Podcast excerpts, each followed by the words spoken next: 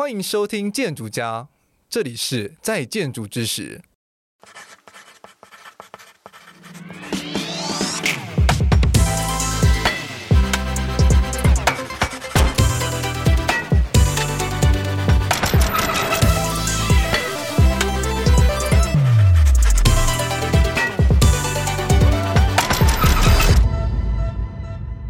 欢迎再次收听建筑家 Podcast，我是博翔。本周是潘记联合建筑师事务所共同制播的《在建筑知识》系列节目，延续二零二二年播出的《在建筑之前》系列六集节目，为建筑新鲜人打造了入门建筑业的敲门砖。如果还没有收听的话，可以往回搜寻。今年我们往前迈进一步，伴随听众成长，脱离刚毕业之际的懵懂。每一个建筑专案都是跨部门整合能力的展现，让资源和人力发挥到最大效益，完成每件艰难的任务。本次节目将邀请八组在各类型专案中扮演灵魂人物的来宾，串联起每个专业领域，透过节目的访谈过程，深入了解他们如何成就一座建筑，是正在建筑产业中的建筑人必须一听的人生基本功。今天节目是本系列的第四集。那延续我们第三集所说的，就是我们想要现在建筑的外回去环绕一圈。那我们今天想要环绕到什么部分呢？我相信就是大家在执行专案的时候，其实很容易会忽略的一块，这就是我们建筑跟环境的关系。一个好的建筑要被大家认知或成立，除了是有一个好的设计之外，那建筑它跟整个都市啊、跟邻里的景观的中间的那一个带状的空间，其实也是非常重要的。尤其我们现在大家可能面临到了很多，不管像是。呃，天气越来越热，或者是很多的可能空污啊、噪音等等的影响，其实，在景观或者植栽这样子的介入之后，其实都可以达到很良好的改善。那我自己本身在进入潘记之前，其实也从来没有意识到是说，哦，一个建筑师事务所里面本身就会有景观组这样子的存在。我一直都以为说，很多状况下都是建筑师事务所跟景观，然后是两个不同的公司，然后去为了一个专案同时合作这样子。所以我觉得。这是一个很有趣的一个组合，那也想在今天的节目中跟大家来聊聊这一块，那就很荣幸可以邀请到我们景观设计的协理来到我们节目中，那我们一起来欢迎诗芳，诗芳您好，嗯、呃，你好，大家好，呃，我是潘记建筑师事务所景观设计协理黄诗芳，是诗芳，能不能跟大家听众稍微自我介绍一下？我大概呃在景观这个行业工作也将近呃十六七年了，是。那初期其实我是在呃美国。去念景观设计这一个专业。那在呃没有到美国求学前，其实我本来的 background 是念视觉传达。哦哦、那所以其实我我会觉得说，在我大学的教育里，它呃其实是有帮助我在做景观设计上面初期的时候，对于一些色彩上面的一些敏感度。是。那当然就是说，呃，原本我在不管是在美国或者是中间的这个呃求学，或者是呃。工作的这个经验，其实主要还是以在国外累积。那直到十多年前，我回到了台湾，才开始进入，就是在呃。台湾这个景观的领域，那也在第一份工作，其实就是在一间建筑师事务所。那相对应也同时在呃做景观这个行业的一个累积的经验，也是因为是在潘记这一间事务所，就慢慢的一些累积我的呃，不管是在各个环境层面或者是职业层面各方面的一个经验的累积。嗯，对，是，嗯，因为我自己个人会对这部分很好奇的是，因为我们可能过去或者是很多专案上，通常都是说，哎，建筑师去主导一切，然后我们可能会假设说这个专案够大，然后他可能会有些景观上设计需求的时候，才会去找一个顾问公司来一起合作这样子。但是可能主导设计上的话，可能都是还是建筑师，建筑师说哦，我们有个景观设计的想法，然后就是可能把设计图，然后就给景观设计公司去做，然后他们帮忙深化这样子。但是当一个事务所本身就有内建。景观组这样的存在的时候，可能这样的 chemistry 这个化学反应又会稍微不太一样。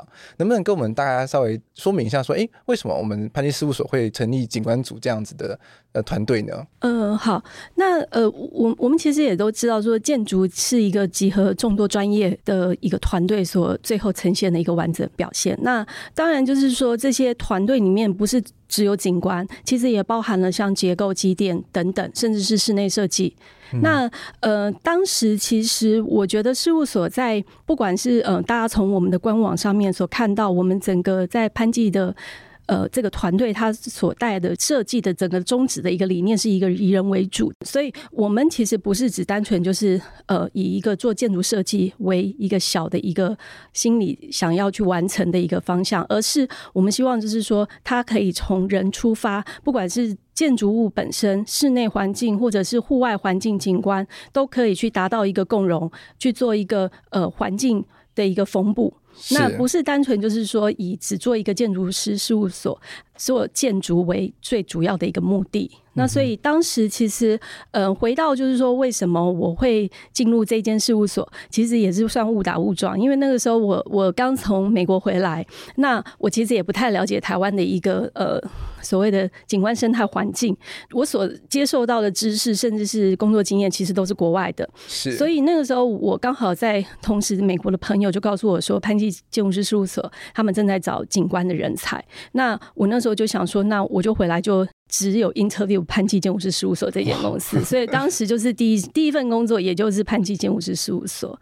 哇，天哪，这就是一投入的时候就哇，就是十几年，就是很很长时间的都在这间事务所里面了。对，然后就慢慢的累积到现在是协理的阶段这样子，对。那其实起初的话，因为刚刚其实我们在录音前有稍微聊到，说起初其实就是有你自己一个人嘛，对，在做我们全人全事务所的景观专案，其实那个 loading 也蛮重的，嗯，对。那我会觉得就是说，其实大家嗯、呃，可能有时候对景观会有一些小小的误解，就是在早期的时候，或许真的呃，建筑师就是比较习惯性的拿一张图，希望我们就是把呃建筑物以外的基地开放空间去。填满，是那这个填满可能对他们来讲就是种种树、种种花、种种草。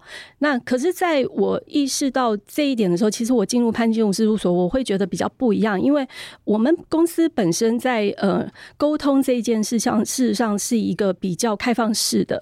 那不管是呃专案的开始到过程，甚至是到。最后要开始发展西部设计，其实我们都会进行非常密切的沟通。那包含不管是对呃主持建筑师，或者是对主要的专案经理，甚至是呃我们年轻的设计师同事。那所以这样子的一些良性互动和沟通，其实会让我们不管是在景观设计或者是建筑规划上，可以达到一个就是双赢的一个状态。那这些状态其实就包含就是说建筑出入口的动线，或是建筑的一些开放空间。同事会有他们的想象，但是相对也会跟我们一起沟通，说适不适合，可不可以到达？因为呃，有一些地方不适合种树，他们也会有一些他们自己会有疑惑。那我们也会用我们比较专业的方式去跟他们有一些比较良好的互动。那大家可以去再借由这些互动，去达到一个就是说双面都可以成功，然后也可以去完成这个专案的一个方法。对，嗯、是。其实我觉得刚刚诗望提到一个很棒的点哦，就是说我们景观设计在参与专案之后。的时候，其实是从很初期开始就已经开始参与了，对，对，可能从就是可能基本设计，甚至说是在设计提案的时候就参与了，对，所以变成说它那个整个概念上是可以很连续的，而不会是说我们可能就是哎业主要发包了，然后说哎那中间的建筑四周很好，好像没设计，那赶快找个人来帮忙设计一下 这样子，对，对，因为其实。不得不说，就是在加入之前，因为我们在大学在学建筑设计的时候，我们很常就是建筑花了很多功夫，然后景观设计的话，就是呃随便撇两三撇，然后种几棵树，然后设设计个大阶梯，然后就好好像就。早上就做完了这样子，所以其实我们没有认真去思考说，哎，到底环境跟我们建筑是一个什么样的关系？是对，但是所以在进到我们事务所去看到很多专案的呈现的时候，才开始慢慢陆续到是说，哎，其实，在景观上其实有很多很细腻必须要去处理的事情。对，而且表达方式也不止一种，不管是硬铺面或者是所谓的嗯植栽带等等的，其实公司要去做一个良好的比例的分配，其实就不是一件容易的事情耶。呃，当然这些也包含，就是说，嗯、呃，建筑师他们也会有一些像是立面的设计语汇，或者是他们整个建筑的一个造型的想法。那我们有的时候也会跟他们去沟通，说如何把建筑这些设计的一些初步的想法或者是语汇可以带入到景观。嗯、那相对来讲，就是说这样子的互动关系，会让我们在做专案的时候也比较省去一些。嗯、呃，没有沟通下，直接去画出一张图来的，最后发现好像很多地方都没有办法 match。对，那包含就是刚才所提到，就是说景观里面其实实在是很重要的一环。那我们在近几年，其实不管是年轻同事或者是比较资深同事，其实我们相对在建筑案初期起始的时候。建筑师他们其实都会来跟我们沟通一些覆土深度的问题。是，那我觉得这也是大家对于景观这一件事情是比较是有一种意识的抬头，它不再就是只是我区块留出来跟你说我这边要种树，可是事实上它可能只有给我五十公分哦，那我们就没有办法去种想象中的树，那给业主看到的效果图就是。大树，那那怎么办？所以在这些呃环环相扣的这些沟通的一个过程，其实是可以避免掉很多，不管是在设计过程、设计中，甚至到最后施工的一些麻烦。嗯，对对，因为其实刚刚提到的那个覆土深度这件事情，其实真的是在。过去的时候，其实真的是完全没有意识到是一个未来在执行上会是一个很大问题的部分。因为其实，在台湾的法规上也有针对覆土深度是有限限制的，比如说，哎，某个深度是只能种可能草皮，然后某个深度是只能种灌木，然后到某个深度以上了之后才能种可能小桥或大桥等等，它其实都是有法规的，对，而不是你觉得说，哦，我们就留一个可能二十分钟表土，然后你到底要种什么东西？嗯、对、啊。那当然就是说，现在因为。呃，科技就日益进步嘛。那其实公司在这近几年也是有一个呃叫 Lab 的一个一个部门，那专门就是在帮我们在建筑物初期，甚至是呃开始要做这个基地规划的时候，用一些软体去跑出一些数据。那这些相对的这些数据，其实也可以帮助不管是建筑或景观，在适合的地方或者是呃合适的地方，可以去种植一些乔木，甚至是利用乔木去挡住一些东北季风的一个一个风场。哦，那所以我会觉得说。这样子的一个互动，其实对呃，不管是初期做景观设计、建筑设计，甚至是未来结构机电，其实都是一个相辅相成的一个过程。对，嗯、是。嗯、那其实我突然间很想要回到。最原点来讨论景观这件事情，因为其实对于很多学建筑的人来说，嗯、我们可能对于景观这件事情其实懵懵懂懂的。能不能稍微给我们就是像是那种 Class One O One 这样子说？哎、欸，其实我们在景观上，我们通常会去怎么进行，嗯、或者它的执行步骤大概是什么样子？嗯、呃，我我会觉得就是说，呃，其实它分两个类来讲了。第一个当然就是说，建筑物本身，你们会有你们自己的造型，或者是呃，怎么去做那些出入口安排动线。对，那这些不管是立面造型、开窗或者是呃动线，其实相对应它就是人会去接触到的部分。不管是开窗面所看到的景色，或者是动线所走出来去串联的一个开放空间。那这些东西，其实在建筑的想象，有的人是单纯就是想说，我把立面做完，我也不用去管那些出入口、开放空间，甚至是对窗面到底要看到什么。那我觉得，呃，回到就是说，现在。不管是在建筑或景观，其实大家越来越有这种就是呃绿色意识的抬头，包含就是说呃我们希望就是创造一个更良好的一个绿色建筑，或者是更良好的一个生态环境。那借由这样子的一个意识抬头，其实我发现就是公司一些年轻人他们。不会是就是单纯只是 focus 在自己的一个立面造型，而不去管一些动线。那这些动线相对应就是回到就是景观的开放空间。是，所以我我会觉得说，这个其实是刚开始呃要去想的一个空间发展，就是不是只是单纯建筑物本体，而是建筑物周边的环境。是。那第二个层次就是植栽。那我我会觉得说，植栽这对建筑来讲是有点困难。对，因为连对我本身我都觉得很困难。我们种树就是同一个 block，然后就复制、复制、复制贴上贴上。对，可是你知道，其实因为我本来我的我的 under 我也不是念景观，对，我是到了美国才去念硕士的景观设计。那说真的，我那个时候在呃美国求学的时候，我是在东岸，就是，是那我所看到的林相，跟我后来去上班到嗯、呃、加州。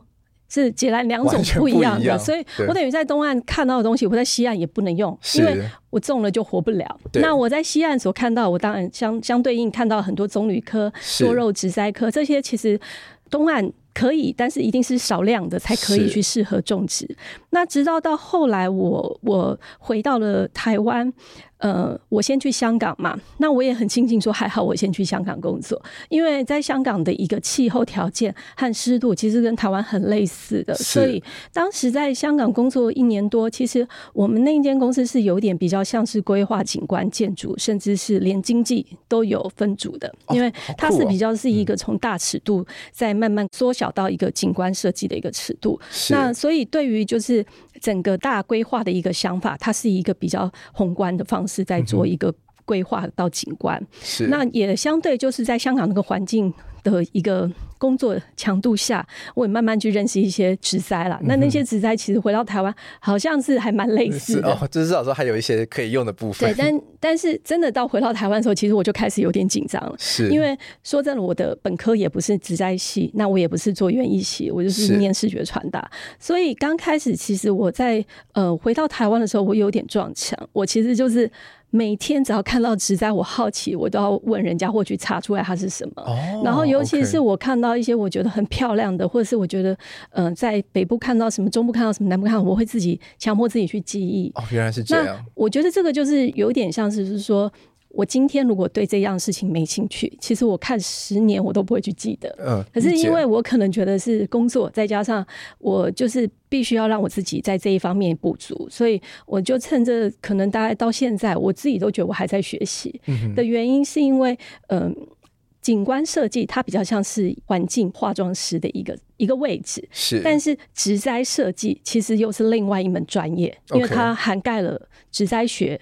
病虫害学，甚至是到更深广的一些植物的分类。是。那所以其实呃，即使是到现在，我有时候都会，譬如说去中南部，或者是去哪个地方选苗的时候，遇到一些苗商，或者在施工的时候碰到一些问题，会去问一些真的比较经验老道，他们那种就是可能已经二三十年，甚至三四十年那种老师傅。嗯哼，他们真的就是对植栽非常有研究。是。那经由这样子的一个累积，我才会有到现在，就是嗯、呃，同事都觉得我好像什么都知道，其实我 我真的没有什么都知道。我我觉得它是一个永无止境的一个学习，是就是就如同我讲的，你即使到了不同的国度，你所看到的东西都不见得可以全部都知道，除非你。你就是一个植栽职人，你每天所面对就是在看植栽、认植栽，甚至是种植栽。嗯、是。那所以我会觉得说，对于建筑同事来讲，他们在这一块其实相对要去了解，会面临更大的挑战。嗯哼。那当然就是说，也可以放弃，因为其实建筑这个专业，我们也是望尘莫及，我们也没办法去马上就可以了解到或理解到。对。那景观相对的也是有景观的某些专业，不是一般像室内设计师或者是。建筑师他们可以一触可及，是对对。我觉得这部分很有趣的地方，就是因为我们很多建筑人可能读了四年或五年，读完书的时候，我们可能会选用了植栽，说不定就真的是我们网络上可以找到。这种免费 block 这样子，对，对，然后都是用用盖印章的方式去盖，然后甚至你可能问他说：“哎，你这样子这个 PS 上去的这个树是什么树种？”他也跟你说他不知道，他就说：“哦，我觉得绿绿的、圆圆的很好看，跟我的这个图搭起来很棒。”我这一场就是因为现在 Line 太普及了嘛，所以有时候同事就会突然丢一张照片，丢三张照片，说：“世芳，请问一下这是什么？” 然后有时候那照片都还模糊的，然后不然就是只拍一个叶子，然后我就跟他们说。可不可以拍细一点？至少拍枝干嘛，树干或者是一些特征，我我才可以知道。我说我真的没有办法单凭一张照片就告诉你这是什么。那甚至有时候他们还会把业主拍的照片转给我说，业主想种这个可不可以？那这个就是面临最大的挑战，也就是说，呃，植栽这种东西到底有没有所谓的流行性，或者是呃。风水学。是，那我会这么觉得，就是说，呃，植栽它应该没有所谓的流行性，但是它一定有一个跟风，就是说，今天大家所看到的哪个地方打卡点最常打卡什么东西，很多人可能就会跟风去种那样子的东西，是，可是他可能不太呃可以理解说这个东西到底适不适合那在那样的环境。嗯、那举最大的就是像落雨松。哦，对、嗯，大家有一阵子都是一直在打卡落羽松步道，可是其实落羽松最漂亮的是在金芳园，是我不知道大家有没有去过。那那个地方它的落羽松全部都长在水里面，那它有很多气根会浮起来。哦，原来是这样子、啊。对，那可是我们现在也看到很多，看到有一些在旱地上面种落羽松，那相对应你看到那个落羽松就没有那么震撼，嗯、因为它可能是我自己在猜啦，不见得是，就是它可能在十几年前大家很流行种落羽松的时候，它就已经买了一堆。在那边，但是后来就是没有人要买，那他当然就是物尽其用，让它变成一个打卡步道，收费一个五十块、一百块，让人可以去那边拍照打卡。那所以我会觉得说，这种东西它它其实是没有所谓的趋势，但是它一定有一个跟风性，就是流行什么，大家会去想要种些什么。那这些东西我觉得也没有不好，就是呃，只要是种在适合的地方，种在嗯。呃它可以去好好生长的地方，我我觉得种什么其实没有什么所谓很大的一个绝对性啊。是，对，对，因为像是我们其实，在很多像不论法规上啊，或者是在可能在设计这个讨论上，都是说我们要用原生种，原生种。嗯嗯、那到底台湾的原生种是什么呢？呃，我我觉得应该是说原生种分为了两种，一种真的是台湾在地原生，还有一种是试生，也就是驯化品种。是。那你要说呃原生种，其实台湾很多原生种在高山所看到的林相是很震撼性的。是。可是这些高山的林相，它有的真的是不适合在平地生长。对。所以我觉得应该起源于就是现在呃所提到的就是绿建筑这一块啦。那。大家应该呃，如果念建筑系都看过《绿建筑》这一本书嘛？那《绿建筑》这本书其实它有提到的，就是台湾原生种的各种不同，呃，比如说大乔木、中乔木，甚至是灌木种类。可是大家忽略了，就是说这些种类，我们必须还要去把它分类成，它有的是适合在高山的，有的是适合在平地的，有的是适合在呃，比如说湿地的。那你如果只是贸然从那里面去截取，然后就写在上面你的植栽表上，说我种了台湾原生种，那我在可能南部适合的乔木，我把它种在北部，那我在北部适合的我种在南部，其实它就不会有你平常在。原本它所适合生长的地域性或区域性的植栽，让你看起来那么漂亮。嗯哼，了解。就是为什么你在南部其实不会看到樱花嘛？啊，对，樱花一定就在北部看到。是，但是你相对在南部看到的凤凰木，一定是比北部又更漂亮。是，因为它其实是有一些地域性和它的一些气候性，去影响到它所生长的一个状态。嗯。那我会觉得说，原生种这种意识的抬头其实是好的，是因为。呃，对于一些呃外来种的植栽，它也没有不好。可是它如果是相对应是适合台湾生长的，我我觉得它可以去做一个点缀，因为原生种的很多植栽大部分都是以白花色系的。对。那当然，我们现在面临很多的业主，他们也有他们自己的考量，他们希望可以多色彩，然后比较多一些四季变化。所以相对应，我们会去挑选一些比较是呃开花的一些乔木，但这些乔木可能就是外来种。嗯哼。可是它相对，它也可能是已经是台湾驯化的品种。那所以这个东西，我会觉得说，原生种的意识抬头，其实对整个植栽环境是好的。嗯对，嗯、了解。对，因为其实我我相信，我现在现在假设我们考听众，听众闭起眼睛，在脑中想三个原生种，我相信大家可能都说不出来。可以啦，就是你们最常看到的几个樟树嘛，大家应该认得仁爱路上面的嘛。那台湾栾树，它都已经叫台湾栾树了，一定是原生种。那还有像是呃，大家有时候会看到像流苏这一类的，它是台大的那个大流苏红，那个也是原生种啊。其实很容易看到一些原生种的乔木在我们现在的市中，因为。呃，原生种植栽其实大概在十年前就已经慢慢慢慢的，呃，已经变成是一个我们在审议或者是法规上面它的必要性、嗯、必要要求。是。那所以我会觉得其实是好的，因为我们用本土的树种去创造我们更好的一个生态环境、嗯。那相对应本土的树种，它也会吸引到一些本土的一些呃昆虫、鸟、植物或者是蝴蝶，让、嗯、这样子对整个生态环境是比较正面的。嗯哼，了解。其实我觉得。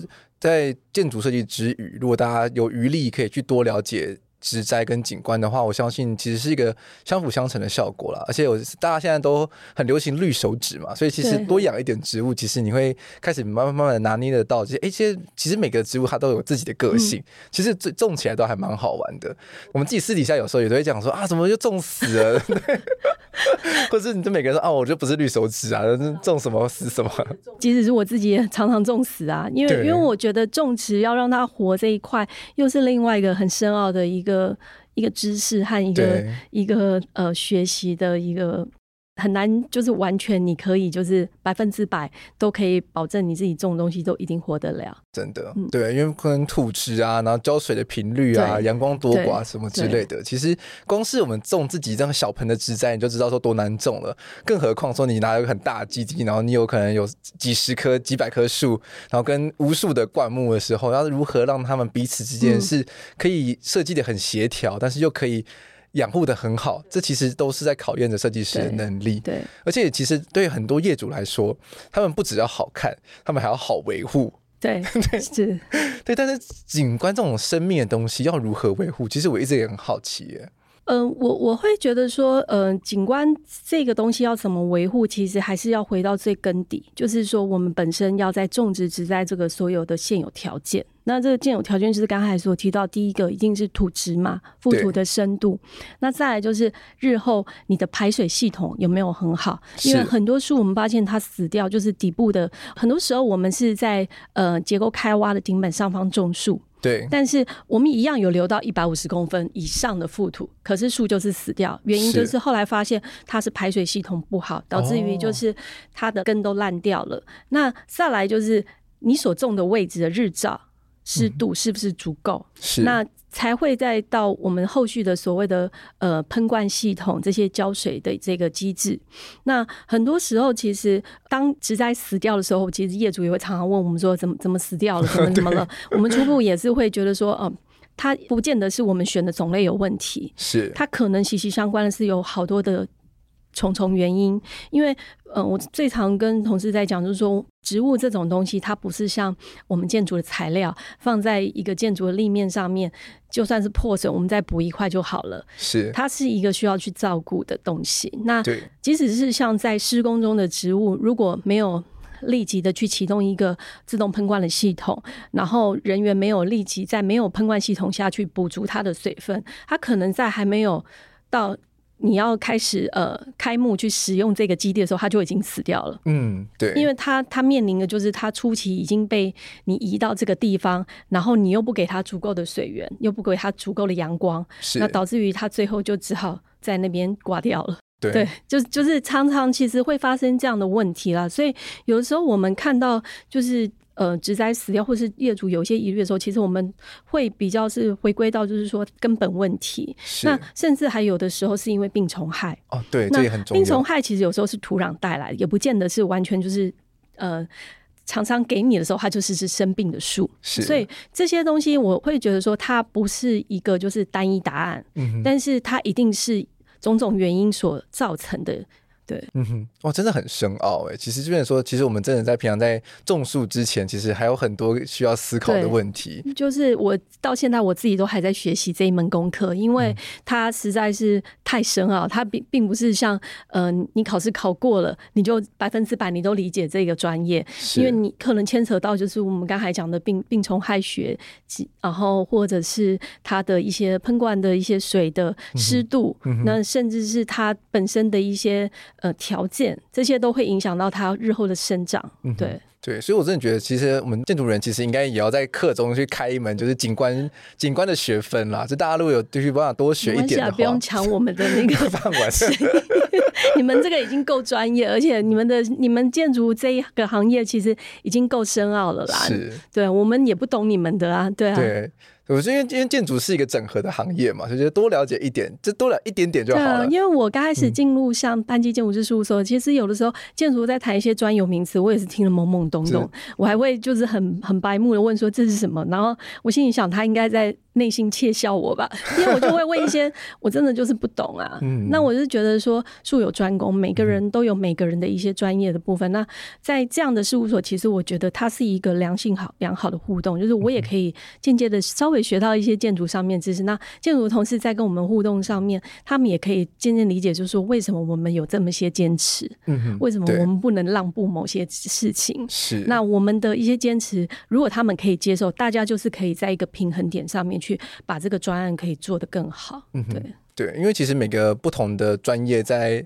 为一个专案努力的时候，其实彼彼此之间一定会有一些冲突点啊，就是因为每个专业都有彼此会想要去 keep 住的某一些坚持的部分。这其实也是执行专案中很困难，但是也很有趣的地方。对，对，因为彼此要如何去协调，去达成一个共识，嗯，这也是我觉得算是设计师养成之路上必须要。不断磨练，然后去调整自己的部分。对对，没错。哎，讲到景观设计啊，其实我有个好奇，因为现在其实刚刚石方也有提到说，就是会有一些设计的趋势嘛。对。那除了说我们的树木的趋势，比如说我们台湾人喜欢就是樱花街啊，那什么那些就是什么什么街啊。其实近几年好像一些灌木或者是一些这种比较矮的植栽上，也是有些趋势嘛。呃，禾草类的植栽嘛，对对对就是当然当然也有。我我其实个人对于这样子的一个风格，我我就觉得还让人觉得蛮轻松的，因为它就是一个随风会飘逸的一种植栽种类啦。对。那但是就是说，回归到就是说，我们还是要去理解到它就是。它也有它适合的地方跟不适合的地方。对，那有些又再回到就是风水这一块，有些业主喜欢那样的风格，有些也不喜欢那样的风格。是。那所以在开放空间，也就是公众领域上面，其实是做那样的设计，事实上我觉得是带给人一个还蛮好一个拍照，嗯、或者是呃舒适的环境。是。可是，在有一些私人领域，就是比较主观的业主，他他可能对于这样子的植栽，他会觉得说，好像在呃。某些季节看不是那么好看，是。那那我觉得这个就是呃，我们自己也要去 balance，就是说去选择这样的东西，它还是要是适合它的一个区域性。那也希望就是业主可以理解为什么要种这样子的一个一个种类啦。嗯哼。呃，目前来讲，我没有特别有遇到业主说他一定要种禾草类的这种禾本类的这种植栽啦。是是。那倒是我们自己会觉得说，哎、欸，我们可以在某些专案去试试看，嗯、因为呃，这种植栽在某一些地方它做出来有风。加持的时候，其实它看起来是会让人有一种，呃，现在很流行讲文青风，对 对，这这种感受啦。是。那当然也会有听到另外一个说辞是说，这种植栽可能过一阵就很丑，它其实还是要去维护管理。嗯、那我也间接有听到一些苗商说，那个其实不好种，也不好长，嗯、它比较不适合种在就是这样子的区域，就是平地的区域啦。那我会觉得说，其实也没有所谓的。呃，好或不好，那就是因地制宜嘛。嗯、我觉得适合的地方去种适合的一个植栽，不管是哪一种种类，大家看了舒服，其实就是一个好的环境。嗯、可是如果你是在一个开放空间种了很多。那种呃特意雕塑的一些植栽种类，好像会让人家走起来会比较有一点压力。嗯，我觉得那个是跟人的一个对于环境的一个感知是有一些比较独特的一些连接啦。嗯，对对。其实刚刚你有提到一个点，我觉得很还蛮重要的，就是。就是植栽啊，它其实是四季它会有不同的面貌的，它跟建材不一样。建材我们选了清水模，它就是一年四季都是清水模的模样，嗯、它不会变深，不会变浅，是，除非说它坏掉。对，但植栽不一样，它可能会有因为。变冬季，它的叶子可能会枯黄，它可能会开花，它可能会结果等等的。在这个四季变化之中，就是其实我们很容易在在我们效果图呈现上，我们只呈现一个季节，对，所以我们没有设想到说它其实还会有不同的面貌。就有时候可能会业主会突然说说，哎，这个你怎么帮我们种的这个冬天的时候树叶都掉光了，我们后面的都都没有景观啦，就是。就丑的部分都露出来了，那怎么办？有你，你刚才讲的这一件事情，其实我们在前一阵子做我们公司一个案子，有遇到这样的的一个问题。那所以我们当时解决的方式就是，我们在这一大块的开放空间里面，我们所做的效果图，我们把它分为春天跟呃，可能是秋天或夏天。是。那我们同一个 view 所拍出来，就会有两种不同的风格。是。比如说，我们呃觉得说，有些花它是在夏天开的，但是因为我们不是只有安排这样子的一个乔木，我们还有其他种的乔木。那是。当它在呃，可能夏天的时候，它开了花。另外一个乔木它是常绿的形态，嗯，所以它所看到景象就是只有单纯看到夏天它在开花。是。那等到我们在下一个 view，我们就是拍一个呃春天的景象。那夏天开花那个乔木就不会开花了，是，就只会有夏天那个主树的这一棵乔木绽放一个比较独特性的一个花色。嗯哼。那所以面对，当然一定有业主在问这样的问题。那现在的业主其实比较不能满足于，就是我们只是用。平面或者是用文字去叙述说春天这一棵树就会开花，他们喜欢用那种 视觉透视图去刺激他们的眼睛，让他们可以更加理解，就是说我们想要设计的一个理念。所以呃，当然这这也有帮助到我们，就是说我们在这一块。开放空间，我们要去怎么样营造一个真的有四季变化的一个景观？嗯哼，真的，这也是很重要的一个部分。对，刚刚有另外提到一个另外一个点，因为风水上这件事情啊，我我自己个人就觉得还蛮 tricky 的，就是因为建筑的风水我们可能听了很多，但景观的风水，我相信很多的听众可能都是第一次听到。对，应该是说啦，从呃事务所呃执行专案到现在啊，其实建筑。常常也有遇到业主对风水有些 concern，就是比如说希望呃坐向啊，或者是开门的方位要靠哪个地方要转几度，对，这种最常你们遇到嘛？对，没错。那我们遇到的话，其实我会觉得说比较是像是呃两个类型，一个是水池的安排。是，那水池的安排，其实大家都是喜欢在呃入门有一个水池是比较像是圆形的，因为有聚宝的聚财这种意向嘛。对，那所以其实我我们现在目前执行也有蛮多的专案，你应该也蛮清楚嘛。像 呃有有有某些业主他们。呃，习惯就是要一个水池，可是这个水池，我认为是两种意义。一个当然就是说，以风水角度，它就是个聚宝盆。对。但是以他们企业的这个理念来讲，它可能就是代表它整个企业形象的一个水池。是。金源。那我们怎么从这个水池去做一个两边都可以达到一个他们要的效果，跟我们想要期待的一个现代感？嗯哼。所以我我觉得风水这种东西，有的时候其实是要去做一个呃。平衡呐、啊，就是说怎么从设计的方式去达到业主想要有的风水。是，那这是比较偏向水的部分。嗯、那再来的话就是植栽的部分。那这个就是比较多，其实是在于呃植栽的种类。就像呃举一个大家比较可能呃我不知道你们知不知道苦楝树。哦，有听过苦楝树。那、嗯、呃，其实苦楝树长得我觉得很漂亮，它是一个开展型的阔叶大乔木。那在春天会开花，那整个开满花，事实上是让人是觉得很美的一个意象。可是有些呃，可能业主他就会考量到，就是它的名字，因为它台语的谐音叫做可怜，哦、你用你把它念台语，它就是比较苦楝嘛。对。那其实就是在这样子的情况下，我们也有的时候必须要去。大家要跟业主去做一个特别的说明，其实它只是嗯，因为它的子苦，所以它才有苦这个第一个字。但事实上，它有很多别名，金灵子或者是紫链这些其他的别名。那我们就必须要在这上面去再跟业主简报时，我们特别不要去，可能不要提它就叫苦恋，我们可能会特别写紫链或者是写金鳞子这样子的一个植栽啦。因为对于他们的感受来讲，他们也不希望就是说。在自己的厂区或自己的办公楼去种一棵这样的树嘛？对。那所以我会觉得说，呃，台湾的原生树种有太多很漂亮的树，那只是就是说，我们必须要好好的去想清楚，它到底是要种在什么地方，让它可以达到最好的效果。嗯、那举一个例子，就是说，其实大家也会很。避讳去种榕树这样子的树种，因为说巨婴嘛，对，巨婴或者是辟邪嘛。那可是我们仔细继续想一想，其实台湾最多受保护树是什么？就是榕树，因为榕树很容易长到一个受保护树的规格。对，那我会觉得说，榕树这种树，其实如果你把它种在大面积的草地上，而不是把它种在硬地坪上面，那甚至就是说，我们愿意花一些时间去把它做一些杂枝修剪。或者是虚的这个修剪，让它看起来是一个比较清澈透明的一个树形。那它相对应，它其实会创造一个非常良好在草地上面一个遮阴，或者是在开放空间一个很好的一个绿荫的效果的树。我最近比较印象深刻，就是我去那个呃桃园图书馆。大大家如果有去过桃园图书馆，其实它门口有一棵树很漂亮，那棵树是雀榕。哦。其实那棵树就是它原地保留，那它是种在一大片的绿草地上。那我那时候去的时候，我一一进那边我就看到那棵树，我就觉得，哎，那棵树好漂亮啊！我就靠近看，哎，是雀榕。那事实上，他们在把这个雀榕在一些呃树枝修理以后，它变成是一棵在那里的一个地标树。嗯、那它创造了一些树下人可以去活动的空间、遮阴的角落。那相对应，它其实是呃非常幼鸟的一种植栽。是，也就是说，因为雀榕会结很多果，有人看可能会不喜欢，可是它却是呃五色鸟。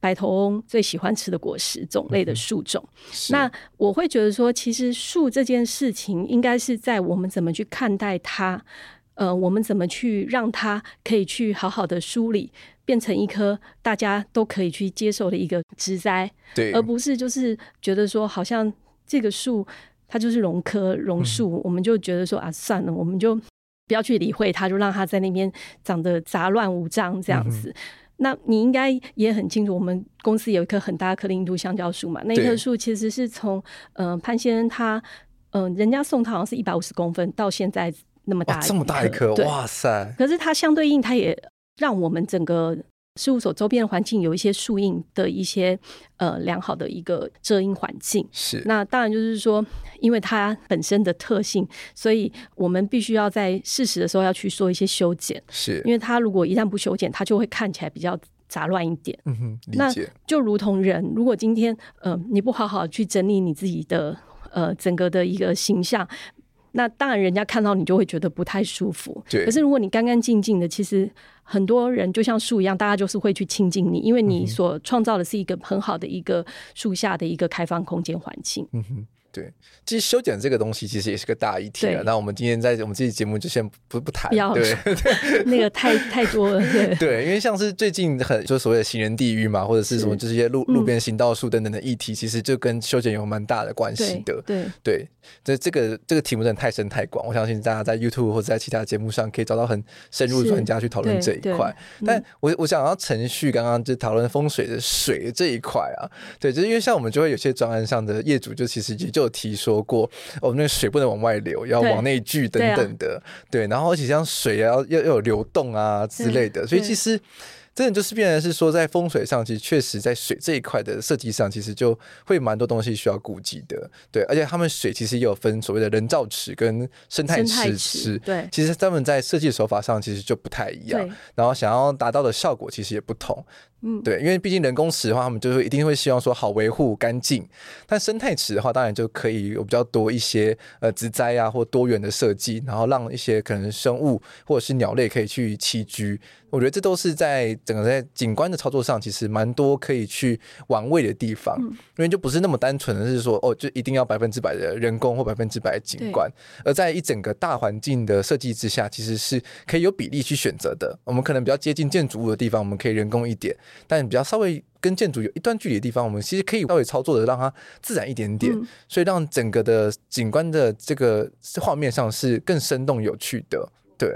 而且就是在硬铺面上，其实有很多不同的材料可以选择。对对，而且我觉得就是不单单只是可能我们就说哦，我们就是个透水地砖啊，或者是就是我们就是 RC 孔上去这样子，是这么单纯啦。但是它其实就是在假设真的要细部讨论起来的话，其实真的会有很多可以细细。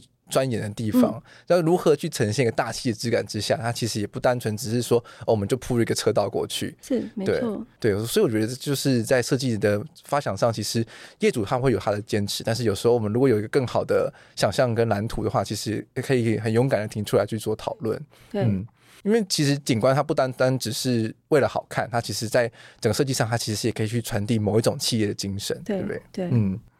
而且我是觉得现在业主其实很多都是还算是呃呃理性的啦，就是我们会给他一些呃大家可以去沟通的一些建议，就是比如说像有些业主他们可能出了国看到了什么回来，就是说，嗯、我们可不可以种银杏？那我们可不可以种什么植栽那一些的？那我们当然就是也要用比较理性专业的方式去告诉他说，呃，你。日本的气候条件跟台湾是不太一样的。那其实说台湾找得到，它也不可能是像你在日本看到那么壮观的一个街道，银杏树的这种劣质的这种壮观的一个感觉。是。那我们所遇到很多业主，其实他们还是蛮理性的，就会说：“哦，好，那他们知道了，就不会说一定要坚持说，我就是要种银杏，我一定要种。”因为 因为其实你花大把钱买回来，如果没有长好，其实。对你对植栽都不是一个很好的一个一个方式，对，是啊是啊，嗯、没错、嗯，因为其实风水上有一个讲法嘛，就是如果植栽长不好的话，其实对自己本身的那个气场其实也不好的。的所以其实好的风水，我自己是认为就是说你在里面你要感受到一个舒适度，那这些舒适度其实来自于不是单纯就是你所看到的东西，而是就像你们建筑本身，如果是一个通风良好、采光良好的环境，人在里面居住，其实。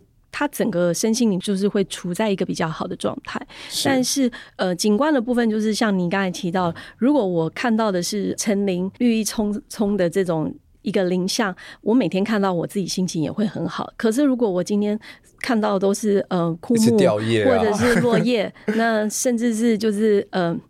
草木都不生的一个景象，我其实看了心情也会间接的不好。那我不好，如果又发生一些比较不好的事，我就会间接的觉得说这里一定是风水不好。嗯，但事实上，其实我觉得还是环境整个营造的一个氛围，跟室内还有建筑本身，它给人所创造的一个感受，是最能够去直接连接到就是说会不会影响到你自己本身的一个风水啦。嗯、那就像有的人讲，其实风水学就是环境学，是它并不是单纯就是只是针对一个个人，而是他要体验到就是说呃人本身所感知到的周边的一些环境和自己所处的一个空间的一个整体感受。嗯对，这真的是最重要的事情。对，对，因为相信我相信很多听众，假设自己有种一些树啊，或者这些植栽，你看到它这个光光秃秃的话，你一定就很心情就很不好嘛。对，你宁愿就把它丢掉，这样子，对，就变成说啊，就把它恢复成就是什么都没有状态下，就是哦，眼不见为净。是，对。但是如果你种的好的话，就是每天看到的时候，你就心情都会很很好。对，对，没错。嗯、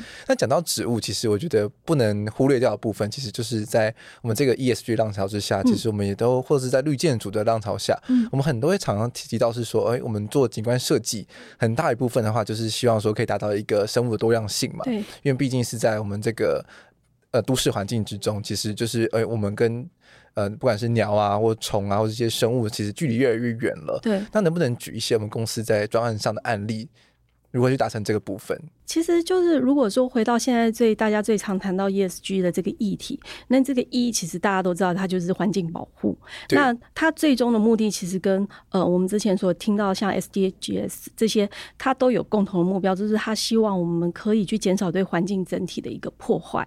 那要怎么去减少对环境整体的破坏？从景观的角度来讲，我会觉得说应该是说，就都不要盖了。呃 不是不是不是，应该是说，呃，建筑它本身，我们如果知道，就是说，事实上排碳量最高的营建业大概是百分之四十吧。是。那呃，政府也最近一直在推广，二零五零年要净零嘛。对。那其实二零五零年距离现在还有三十年时间，可是我觉得现在很多企业在这一方面的意识已经越来越抬头了，因为环境如果不能永续，企业也没办法永续。是。所以。呃，大家会愿意去花一些时间、人力或者是金钱，去创造一个呃好的环境，去维持它企业生态整体的一个永续发展。是。那植栽这个东西，其实对于我来讲，我觉得在呃我们所执行这么多专案里面，我们其实最初步，其实我们所看待的应该是说，在基地什么都还没盖的时候，我们有什么？是。那最常看的就是现有的植栽。现有的老树，或者是呃现有一些设施物，那我们要怎么样去把现有的这个东西，可以去做一个呃，不管是现地保留，或者是假之后移植回来，这些都是一个很大的课题。那其实我们事务所曾经在大概呃十多年前。对于这个树木保护这件事情，我们就已经有很多专案在执行。是。那多年前，其实我们有一个案子是比较大的，是我们除了保留就是现有的这十几棵的受保护树木以外，我们甚至是把原有基地内的呃大概接近三百棵的乔木，哇，因为基地要开挖嘛，所以我们先把它好好的假设在某个基地，那之后等我们基地回来，我们再把它安排回我们整个园区里面。是。然后所以。那个时候，其实也正是树木联盟的人正起来，正在开始对于一些呃大型建案抗争的时候。那那时候的业主，我觉得他们很有这样的心，就是去做这样的事，甚至也愿意在呃整个过程中去拍摄一些 video，让呃。树木联盟知道说，他们也很愿意去做这样子的事，所以这件事最后是完美的一个落幕啦。是。那到现在，其实看到那一块土地，其实 before 跟 after，我们就会觉得还蛮有感的。那所以我，我我会觉得说，环境保护这件事情，应该是先从还没有盖建筑物，我们要怎么去先对这个环境有一个初步了解，初步的一个呃思考，让原本的东西可以去保留。是。那。当然，就是说原本东西保留以外，那你有提到，就是说现在越来越多的本土树种的意识抬头，那我们会再去增加一些原生的树种。那这些树种其实也就是未来可以引进一些生物多样性的种源，因为他们需要去食果，或者是作为他们可以去依附的一个媒介。那所以在这个部分，我们也会去再加持一些新有的一些原生树种，让整个环境上面的生物和生态是更多样性的。那借由整个环境可以去营造一个呃比较多层次的生态，自然生物就会过来，鸟、蝴蝶甚至是昆虫就会在这个园区所发生。那你所提到的，像是呃 ESG 里面的环境保护，其实也不单纯只是讲植栽这件事。那现在其实像我们呃，也是大概十多年前，我们有一些厂办。那大家也知道说，高科技厂房给人家的印象就是做很多 box，。可是我们其实会觉得说，在事务所的理念里面，我们不是单纯只是要做这样子的一个。Box 而已，我们也希望就是说，他如何在做这个建筑量体的时候，同时考量到就是环境，甚至是环境本身怎么去跟建筑做一个结合。是，所以在十多年前，其实我们已经开始在执行做立体绿化这件事。那我想应该知道，就是说，我们很多案子其实都有在做立体绿化。嗯、那立体绿化这件事情，其实相对应，它对于呃，不管是生态，或甚至是在呃室内降温，甚至是室内湿度的提升，其实都有非常良好的效果。那它还有更优化的效果，就是它可以让整个建筑量体更加的呃美观。那对于呃来这边的人，他也会有相对应的一个教育。那所以我会觉得说，其实呃我们在对于植栽上面，我们已经不是只是单纯就是在想是在平地上面去做一些绿植。那甚至是在后疫情时代，其实大家呃尤其是我听到一些。上海那边的朋友，他们有在提说，现在他们都在倡导要做可食地景。可食地景，因为后疫情时代，大家被封闭在某些地方，其实如果可以自己种植一些可食地景，其实对于人是有一些呃疗愈跟呃永续的一个发展。所以现在我们有一些呃绿色的屋顶的一个设置，也会发展在我们的景观设计，甚至是建筑设计上。那这些植栽其实相对应，就是它不但是可以看，它也可以施作。那呃，我们最近有几个案子，也是业主也是希望，就是说在他们的屋顶可以去做到一个就是可食的一个花园，不管是香草植栽或者是一些呃辣椒啊这一类比较好种植的这种植栽。那所以我会觉得说，就是环境保护这件事情，应该是它是更广面的。除了植栽以外，那回归到就是说水资源这一块，其实我们现在也是慢慢的在推广，就是有一些案子，我们可以去做一个水资源再利用，是把所收集到的雨水，甚至是一些呃。我们在厂区内的水源去做一个生活用水，那或者是浇灌再利用，那利用一些像是智慧喷灌的系统，去达到就是省水、节水，甚至是比较科技的方式去做植栽的一个一个喷灌。嗯哼，那铺面的部分的话，我们尽量就是呃在。未开挖区域都是以一种透水铺面去做一个整体景观的配置。是，那现在也有呃蛮多那种建材，它是可以达到这样子的目标。那所以就是其实都是环环相扣，它有很多环节是必须要去执行。那相对应，它也要付出一些代价，就是。会多一些呃，可能金钱吧。嗯、那我是觉得说，如果以我们现在一直在倡导 ESG 这一块，其实环境保护它真的是首要要去推动的。嗯、那建筑其实呃。本身其实它也是在帮助我们一起去把这一块可以去执行到底的一个非常重要的一个大家共同完成的一个伙伴关系。是是，这蛮重要的，因为像现在我们所谓要倡导 ESG，然后我们希望说可以推动绿建筑，我们也希望说建筑未来可以越来越绿嘛。我们不希望说每就我们就是盖了一个就是水泥丛林这样子，而我们希望说未来我们的城市看过去的景观也可以是绿的，而不会像是我们看电影《沙丘》一样，就是未来的水资源。珍贵到我们还要自体循环，然后就是从我们的服装之内去摄取水源这样子。对，所以说如何让一个好的景观设计，然后去为不管是我们的业主加分，而呃或者是为他的邻里空间加分，我相信这都是我们不管是建筑人也好，或者是业主，我相信在我们未来的持续努力之下的话，一定都可以认同这样子的理念。因为其实一个好的门面，其实对于企业来说，他们也是一个加分的效果。而且像现在大家其实对于一个品牌的意识，其实也是。是非常抬头的。当这个企业的品牌有去顾及到这些部分的话，我相信大众对它的这个好感度会是提升增加的，而不会是说哦，好像我们花了钱，然后只是为了好看。呃，它它其实是对于整个企业的声望，其实也会是有助于提升的。对，所以其实景观这个部分，其实真的有太多可以聊了。那我觉得说，未来如果有机会的话，其实真的还想再跟西方多聊聊这一块。对，因为其实真的这也太有趣了，因为我们在常常在思考的都是很硬的东西，对，但景观这一部分又是很柔软的东西，有。水、有植栽、有土壤，有太多的话题可以去深入。那今天很可惜，在时间的限制下，我们可能在在这边要先画下一个句点，这样子。对，我们非常谢谢，就是世芳的分享。如果你喜欢这个系列的讨论内容，或有任何疑问，都欢迎至 JJP 或是建筑家 Podcast 的节目贴文留言告诉我们，我们会请当集的来宾来替你解答。喜欢节目也记得在 Apple Podcast、Spotify、YouTube 给予我们五星评价。那我们下周见，拜拜，谢谢。